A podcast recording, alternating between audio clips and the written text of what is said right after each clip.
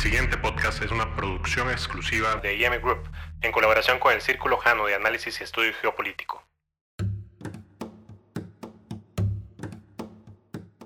No sé con qué armas se luchará en la Tercera Guerra Mundial, pero sí sé con cuáles lo harán en la Cuarta. Palos y masas. Albert Einstein.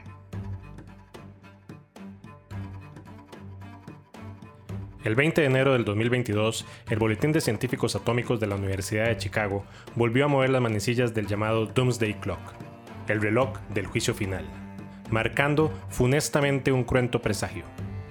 Nos hallamos a tan solo 100 segundos para la medianoche.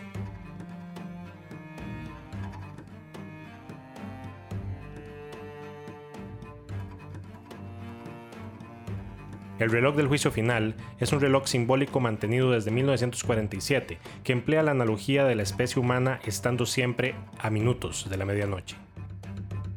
Dicha hora representa la destrucción total y catastrófica de la humanidad. Originalmente, la analogía representaba la amenaza de guerra nuclear global, pero desde hace algún tiempo amplió sus factores de análisis a todo tipo de amenazas planetarias y civilizatorias con las cuales nos debemos de enfrentar, incluyendo cambios climáticos y todo nuevo desarrollo científico o tecnológico que pudiera infligir algún daño irreparable.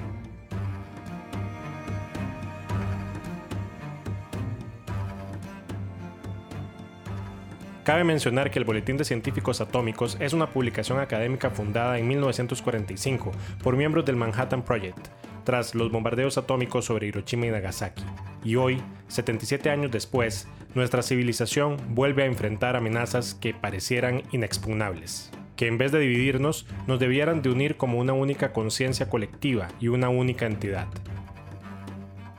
Pero pareciera que el ego puede más y mediante individualidades se acrecientan las grietas que nos separan. La historia vuelve a repetirse. IM Group presenta 100 segundos para la medianoche. Primera temporada. En este episodio, el reloj del juicio final. Vientos de recesión económica mundial, la pandemia, crisis de la cadena de suministros global y el surgimiento de lo que parecieran conflictos inconexos en Eurasia y Asia-Pacífico fueron el acabose para volver a estar, al igual que en 2021, a 100 segundos para la medianoche. La decisión no sugiere que la situación de seguridad internacional se haya estabilizado. Por el contrario, el reloj sigue siendo lo más cerca que ha estado nunca del apocalipsis que acabará con la civilización, porque el mundo sigue atrapado en un momento extremadamente peligroso. El ambiente hostil y un ecosistema de información disfuncional que socava la toma de decisiones racional terminó por generar el encuadre. Pero toda amenaza trae una oportunidad y dicho enfoque es el que cada uno de nosotros debe mantener ante una época de constantes cambios y amenazas. Dichos retos solo podemos abordarlos de dos formas, generando una coraza e imbuyéndonos en nuestra propia burbuja, tratando de aislarnos de la información que se nos abalanza día a día, hora a hora, por todo medio disponible y asequible, generando un negacionismo sistémico y petrificándonos ante el miedo o por el contrario, enfrentarlos con resiliencia. ¿Y qué es la resiliencia? Para algunos solamente una nueva palabreja de moda, y es que no les falta razón en sus miramientos, debido a que los medios de comunicación, políticos, motivadores personales e influencers nos han bombardeado con la misma, con especial ahínco a partir de 2016 hasta nuestros días. Fecha de trascendental importancia per se y que nos ocupará en capítulos futuros. Pero realmente, y según la American Psychological Association, es el proceso de adaptarse bien a la adversidad, a un trauma, tragedia, amenaza o fuentes de tensión significativas. Significa rebotar de una experiencia difícil como si uno fuera una bola o un resorte. Según el neurólogo y etólogo francés Boris Cyrulnik, la resiliencia es la capacidad de tener éxito de modo aceptable para la sociedad a pesar de un estrés o de una adversidad que implica normalmente un grave riesgo de resultados negativos.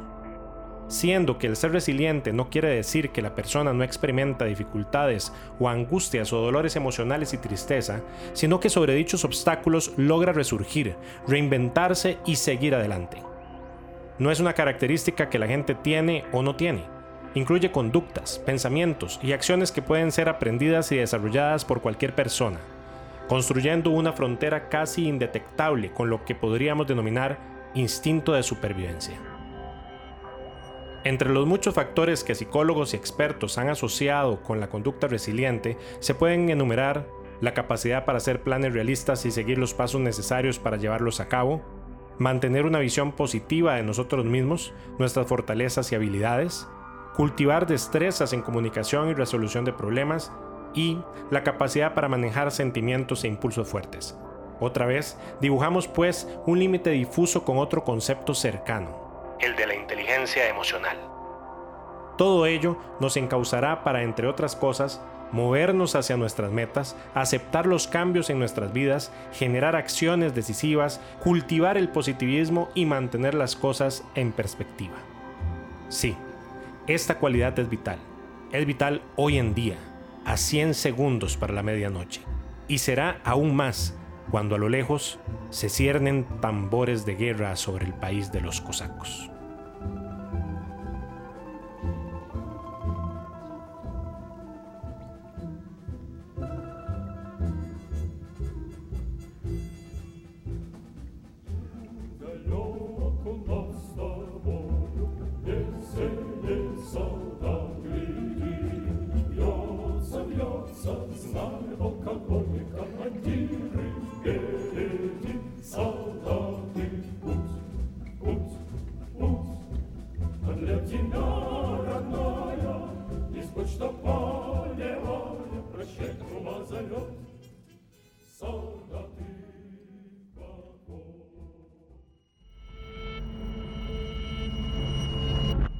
Group presentó 100 segundos para la medianoche. Primera temporada. En este episodio, El reloj del juicio final. Capítulo escrito, producido y locutado por André Calderón Enríquez.